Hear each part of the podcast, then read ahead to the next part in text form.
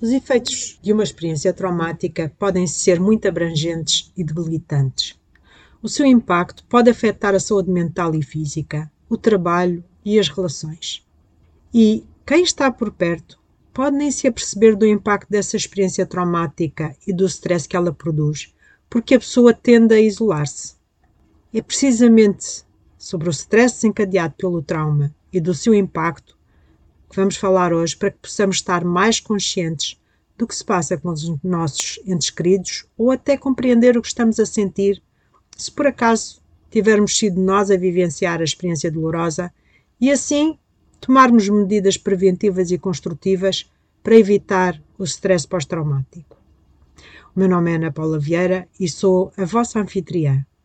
O meu objetivo é contribuir positivamente para que tenhamos vidas mais plenas e gratificantes mesmo quando a vida nos troca as voltas. Se se sentir inspirado ou inspirada, por favor, partilhe este episódio para que esta informação chegue a mais pessoas. Adira a este movimento para que juntos possamos começar a derrubar os muros de indiferença que se erguem em torno do sofrimento emocional e possamos ser mais movidos pelo amor do que pela dor. Identificar sinais que revelam que uma pessoa sofreu um trauma não é tão simples quanto possamos imaginar. Mesmo que se seja próximo dessa pessoa, podemos nem reparar nos sintomas comuns do trauma. Alguns sinais incluem a pessoa parecer abalada ou fora de si.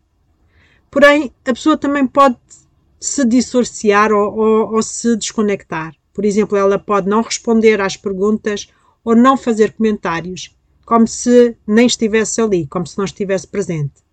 No entanto, há outros sinais que podem ser mais fáceis de detectar no caso de uma pessoa estar verdadeiramente traumatizada.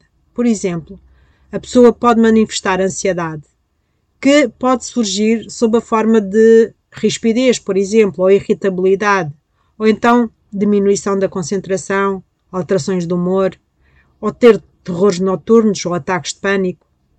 Pode também expressar-se através de explosões emocionais como estados de ânimo alterados, nomeadamente expressar raiva ou manifestar tristeza profunda.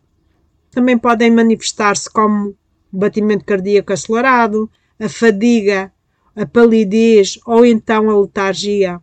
E, portanto, são muitos os sintomas, os sinais que indiciam que a pessoa está a sentir stress após um trauma.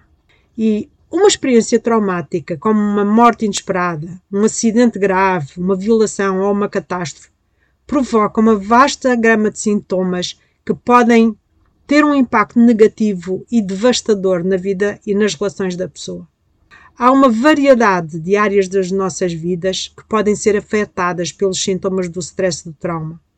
E, a fim de efetuarmos uma recuperação saudável, é importante termos em atenção cada uma dessas áreas. Por exemplo, o trauma e o stress decorrente dele interferem na saúde mental, na saúde física, no trabalho e nas relações. A pessoa pode sentir-se isolada, pode ter dificuldade em manter o emprego, pode sentir-se incapaz de confiar nas outras pessoas e ter dificuldade em controlar ou expressar as suas emoções. Em resultado disso, a pessoa pode não, não se sentir capaz de lidar com os. Em resultado disso, a pessoa pode não se sentir capaz de lidar com o, o stress. E estas pessoas são tipicamente mais propensas ao absentismo e a ser menos eficientes no trabalho. Alguns sintomas do stress pós-traumático comuns no trabalho passam por dificuldade de concentração, que pode prejudicar a, a atenção no, no trabalho, passam também pela dificuldade na organização do trabalho, a dificuldade em, em manter a pontualidade. Isto tipicamente decorrente de, por exemplo, dificuldade na, no sono, perturbações no sono. Por outro lado, a experiência do trauma também afeta a qualidade dos relacionamentos. Os parceiros de uma pessoa que sofreu um trauma podem ser de repente confrontados com uma série de fatores de stress associados ao cuidado com essa pessoa e à convivência com alguém que se debate com desafios emocionais como o stress pós-traumático. As fontes de stress para os companheiros incluem lidar com as crises, lidar com desafios financeiros, com a gestão dos sintomas, a perda de amigos, que também é muito comum, ou inclusivamente a perda de intimidade. E tudo isto são aspectos que podem ter um grande impacto negativo numa relação. E é muito fácil, em situações dessas, a pessoa com trauma se fechar na sua dor e também quem assiste se sentir impotente para agir ou para apoiar. Por isso, se sofreu uma experiência traumática e se sente incompreendido ou incompreendida, tenha em mente que as pessoas que lhe são próximas até podem ter reconhecido que está a debater-se e pura e simplesmente não sabem o que dizer nem como ajudar. Isso não significa que elas não se importam, que não querem saber, significa simplesmente que não sabem o que fazer. E quando estamos a experienciar sintomas de stress pós-traumático, pode parecer que estamos a passar pela experiência completamente sozinhos e desligados das pessoas, mas na verdade não é bem assim.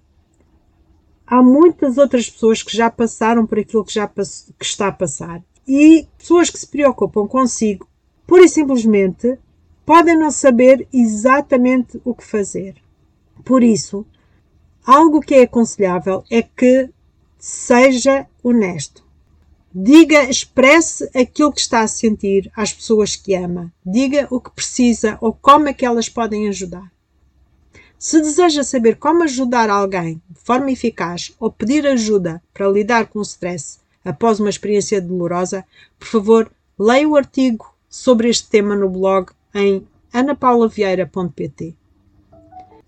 A verdade é que há diferentes estímulos ou seja, diferentes gatilhos, tanto internos como externos, que podem causar o stress às pessoas que vivenciaram uma experiência traumática.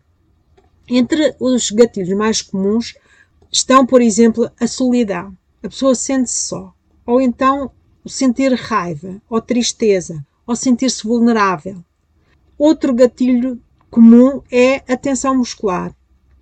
As memórias, por exemplo, que uh, despertem o evento que, que desencadeou o trauma, que provocou o trauma.